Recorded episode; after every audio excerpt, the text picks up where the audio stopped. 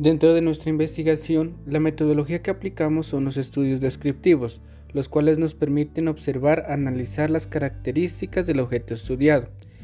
Al igual que el instrumento aplicado fue la entrevista, la cual nos llevó a realizar una serie de preguntas a nuestros compañeros de UER intercultural y los cuales obtuvimos unos resultados argumentativos.